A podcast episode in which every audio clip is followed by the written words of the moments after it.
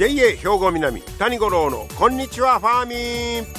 この番組は元気笑顔そして作ろう豊かな未来 JA 兵庫南がお送りします。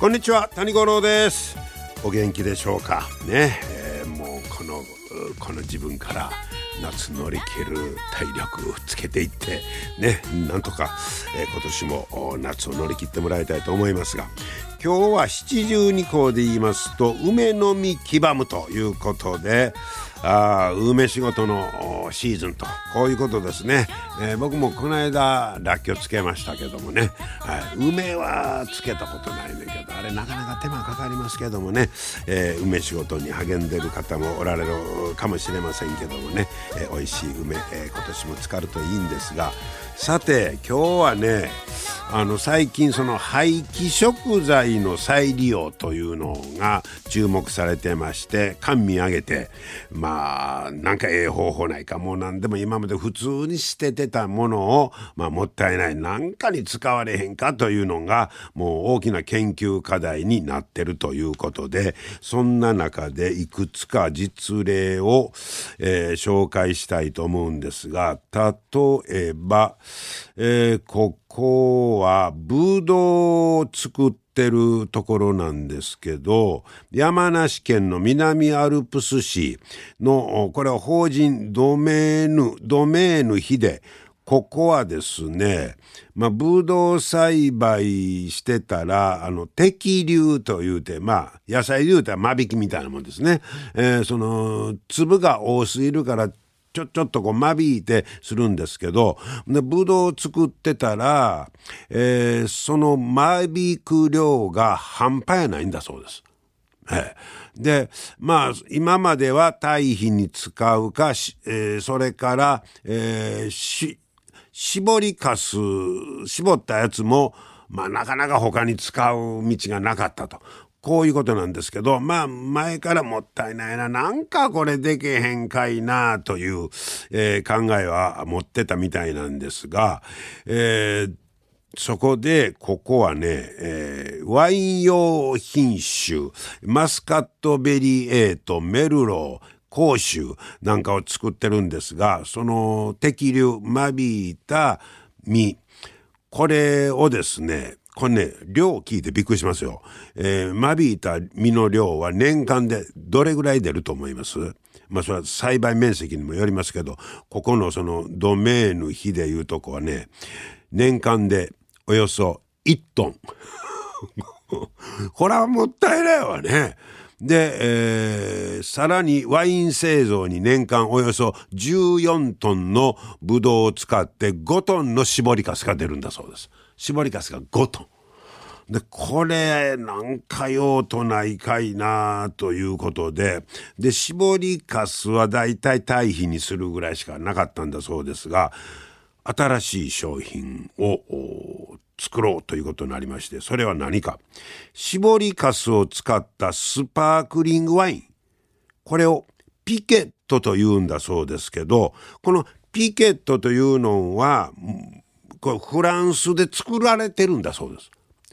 ほで、えー、搾りかすを水につけて発酵させて、で、作るんですけど、アルコール度数は3%から7%で、通常のワインより低いです。で、海外ではこのピケというのは自家用で飲んでるらしいです。家用に。ははでそんなんをフランスなんかでも作ってるでということをその関係者の方が知ってそれやったらうちとこもメイドインジャパンのピケット作ろうやないかいうことで2021年に3,000本これ1本 330ml 入りを3,000本作りました。翌年の22年は900本ただしこれは 750ml 入りでっかいやつを900本と、えー、を作ったということですね。うんで、えー、適流した実で作ったそのピケットか、えー、これ今のはワインの数ですけど、えー、ピケットは 330ml 入りで300本作ってもう販売するんだそうです。ピケットね。こんな商品今まで僕も聞いたことなかったですけどまあまあ農家のブドウ農家の人やった人知っとったんかもしれませんね。で今後はそれプラス搾りかすを使った和紙。ほう。それとか食品の開発も考えてるんだとこういうことですねこれはブドウ栽培の農家です、えー、その他こっちはリンゴかすえー、とね、リンゴの加工品製造過程で出る搾りかす。これを活用した。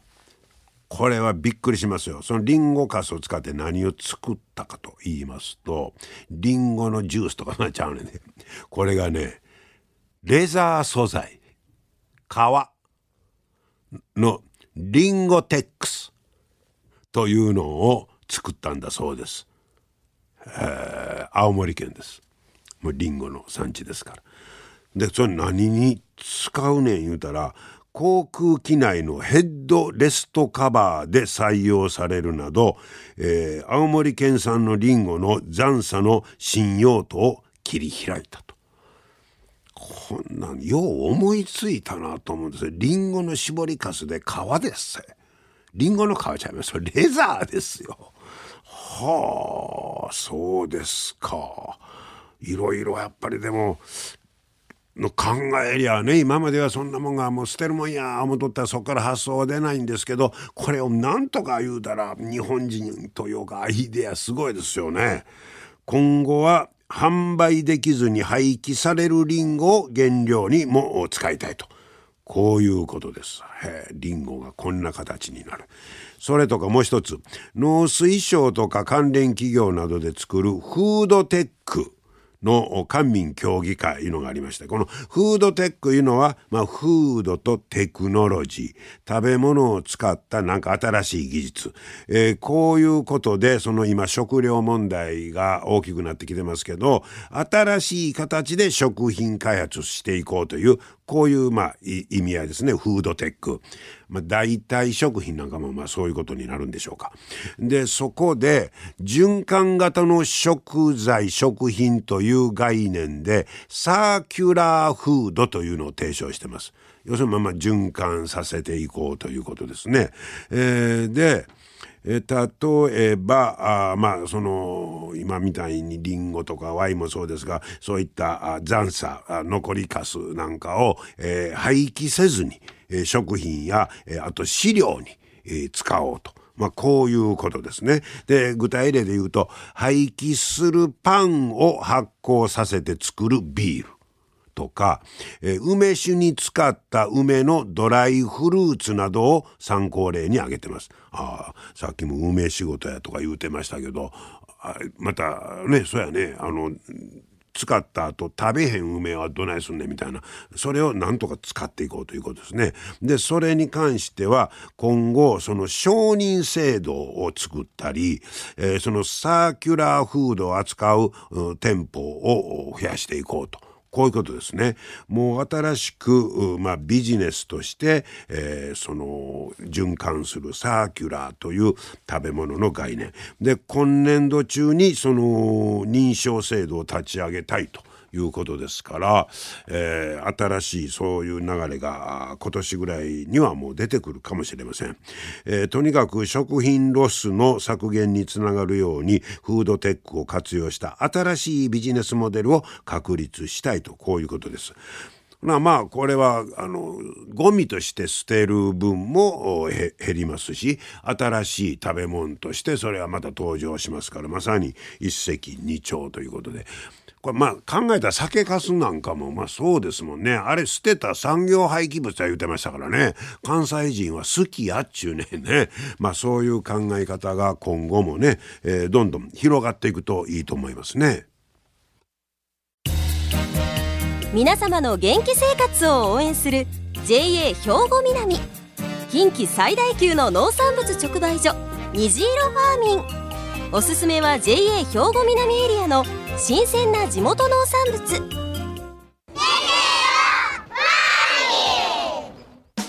JA 兵庫南は新鮮で安全な農産物の供給。人との触れ合いを大切に地域社会への貢献。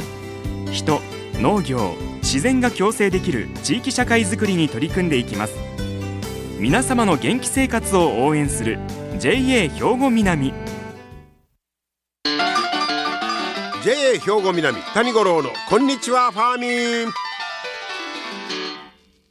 さあ今日はですね今年の育苗苗の様子どんな感じかなということでお話を伺ってきました。JA 兵庫南営農総合支援センターの中川圭介さんに、えー、今日は育苗の様子見ながら外でねお話を伺っております。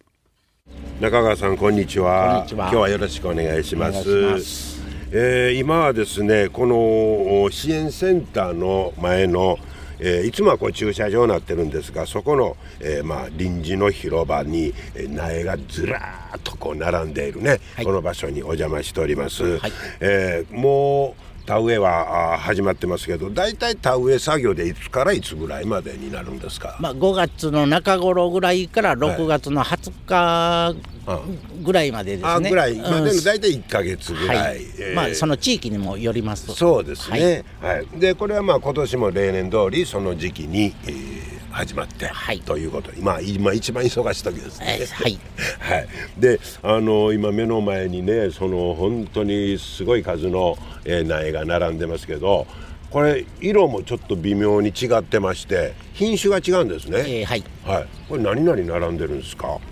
えーと、コシヒカリはほぼほぼもう出荷されてます、はい、一番早いのがコシヒカリ。はい、はい、これが何本ぐらい入ってきたんですか、えー、約2400枚。ほうはい。でそれが最初でその次が、はい、え絹光。ほうほう。これが約7700枚。おおそうなんや。ほなコシヒカリよりだいぶ多いですね。えー、はい。はい。そして？えー、最後、まあ、あの日の光。日の光。はい。こちらが1万4300枚これ一桁違いますね、えー、はい、はい、一番枚数が多いですね。多いということですか、はい、そのまあ順番に大体入ってきて、はい、で植える時期もコシヒカリが一番早い、はい、ということですね、はい。えー、でもう目の前にあるのがほな日の光、えー、そうです。これ鮮やかなグリーンしてますけど、はい、ちょっと向こう行ったら黄緑色になってますが、はい。まあ、あの入ってくる、まあ、順番と、はい。えーあと、まあ、天候の加減もあったりとか、うん、左右されますんで。それで最初はこの鮮やかなグリーンやけど色が徐々に変わっていくはい、こういうことですね、はい、そしてもうスプリンクラーが一生懸命働いてますが、はい、これ全部で30台ぐらいあるんですか、えー、そうです、はあ、この水はどこから取ってるんですか、えー、井戸からですね。井戸からなんや、でこれ自動に組み上げて、はい。これ自動的に変わるんですか？そのいやあの手動です。あ手動で変えていくんですはいでそのまあ雨の日やったらほら止まるんですか？えー、そうですね。まあ、はい、天候合わせはい。まあ午前中その雨が降ってまして、その昼から、あの曇りになればまあ若干様子を見ながら、あのポンプあの水かけはします。まあまあ天気と相談しながら。はい今年の今までのお天気の状況はどんな感じですか、うん、やっぱりまあ僕的には若干まあちょっと肌寒いと言いますか、はい、まあそんな感じで。ああそうですか、はい、そしたらまあそれが成長にも。やっぱり影響はしますね。ね、はい、ちょっと遅れ気味みたいな感じですか？うんそうですね、うん、はい。ああそうなんや。それはもう毎年毎年のお天気に合わせてですからそのあたりが難しいところですね。そうですね、うん、管理としてはもうとにかくこればっかりは広い面積使わな2階建てにするわけにもいかへん、ね、そうですね。はい。あの日陰になってしまいますんで。ね、うん、はあそれだけのスペースもいるんですけど。でここへまあそれぞれの農家の方が、えー、ちょうだい言うて持って行って植えていくと。まあ配達したり引き取りしたり。両方あるんですね。はい、あのー、な稲のその田植えのあの苗なんていうのもなんか昔はいっぺんにようけ植えてたんがいやあれ少ない方がええとかなんか時代時代で変わってきてますやん、えー、そうですね、はい、やっぱりそのジャンボタニシの影響もありまして。ジャンボタニシの影響、はい、どういうことですの？まああの田植えをして、まあ、1週間ぐらいたたんことには、はあ、その苗が成長しませんので、まあ、定着しない、はい、はいはい、でまあ柔らかいうちにそのタニシに食べられてしまう。あっていうのがあってまあその地域それぞれあると思うんですけど、はい。やっぱり太植えしたり、まあ太上いうのは？えー、3本4本ぐらいあまとめて。はい、はい。はは。あそれはジャンボタニシをいうこともあるわけです。そうですね。食べられる分も見越してみたいな。見越してええそうそんなにジャンボタニシは多いんですか？多いですね。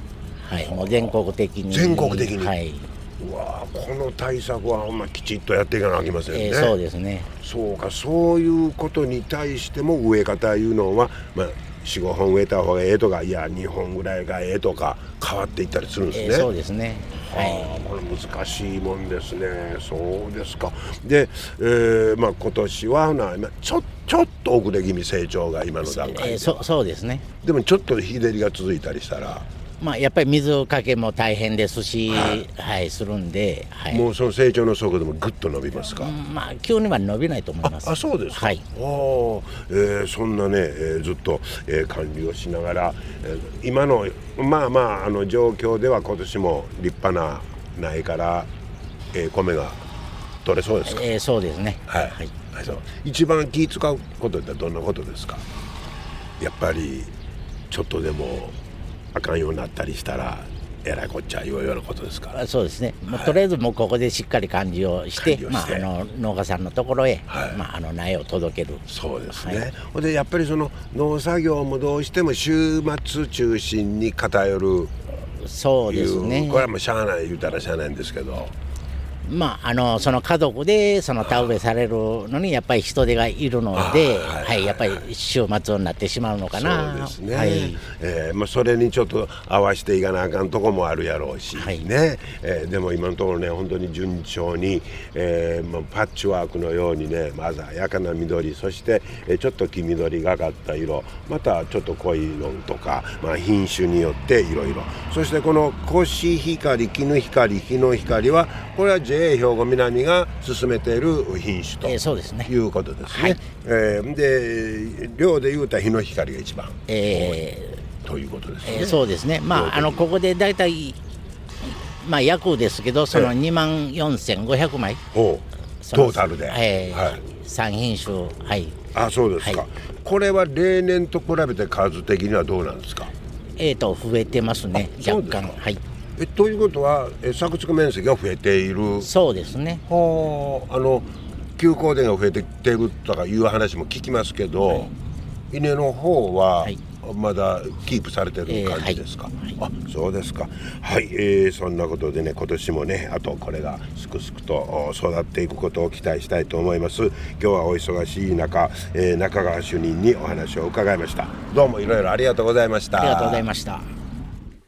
はい、えーこの、まあ、取材自体は5月の下旬に伺ったんですけどもうですからそろそろの田植えもね、えー終わってるんじゃないかと思いますけれども、えーまあでもこの育苗の風景見てたらなんかあの一番農協らしい風景やな言うんで、ね、僕は好きなんですけどもね、えーぜひともね田植えが終わってそして今年も、えーどの苗もですね、えーすくすく大きく育ってもらいたいなと思いました。それとジャンボタニシね。はい、えー結構その柔らかいうちに食べられるいうことですからこの対策も、えー怠らないようにしてもらいたいと思います。皆様の元気生活を応援する JA 兵庫南。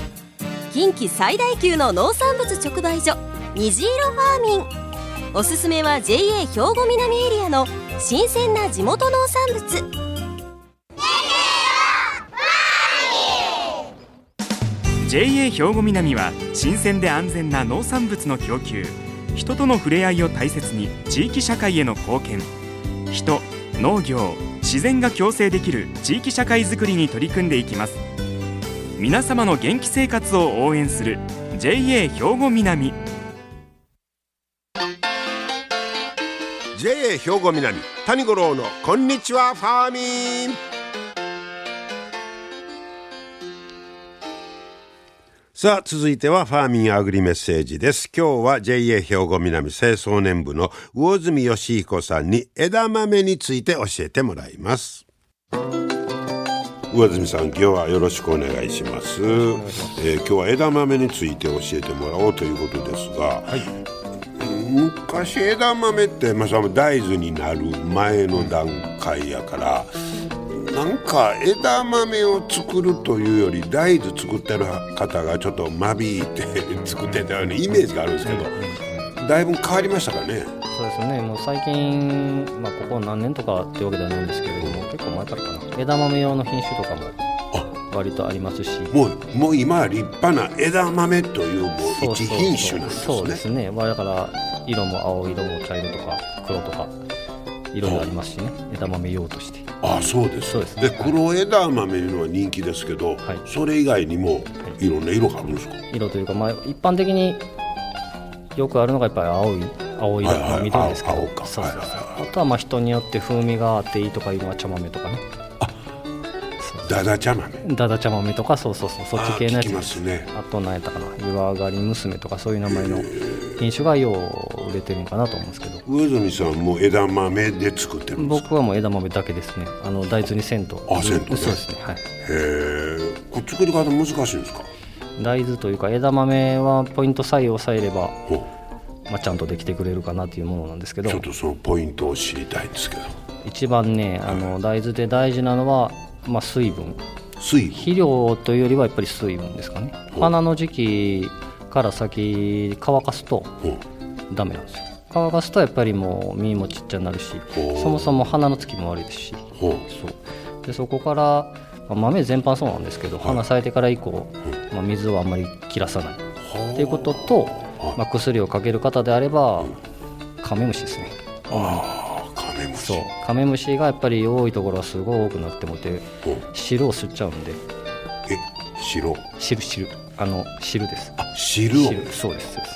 はあカメムシっていうのはだって汁を吸いに来とんですか？基本的にはあの、えー、とトウモロコシとか、はえー、と豆なんかの汁を吸いますね。はあ。で吸ったところが赤になるっていうものなんですよ。でまあそういうところそういうものがやっぱりカメムシ好きなんでそう。薬をかけれるんであればかけた方がカメムシの、ううん。ん、それはかけた方がいいかなと思います。ね、はい。それまあ気ぃつけといたらもう大丈夫そうですね。あの黒豆の枝豆なんてあの旬の時はむっちゃ短いですやんか、うーんだいぶ短いですね。鳥旬っていうんですかね。うん、でこの普通の枝豆もやっぱりそうなんですか？あ多分色関係ないと思うんですね。あーもうほんまに収穫して食べる美味しい時期いうのが。もう短いですね。だから収穫まあ人によっていろいろあるんですけどやっぱり収穫の鳥旬鳥旬っていうのかな。鳥旬はもう3日とかってますけどね。ああそうです、もうそろそろ枝豆が出てくる。そうですね。6月ですね。あ。からまあ678ぐらいがハイシーズンなんかなと。ああ。はい。はい、じゃあ今年も皆さん美味しい枝豆をね召し上がっていただきたいと思います、ありがとうございました。ありがとうございましたいやー風呂上がりにビールと枝豆外せませんね。美味しい枝豆今年も皆さん食べてください。はい今日も最後までお付き合いいただきましてありがとうございました。また来週も聞いてください。JA 兵庫南谷五郎のこんにちはファーミンこの番組は元気笑顔そして作ろう豊かな未来。JA 兵庫南がお送りしました。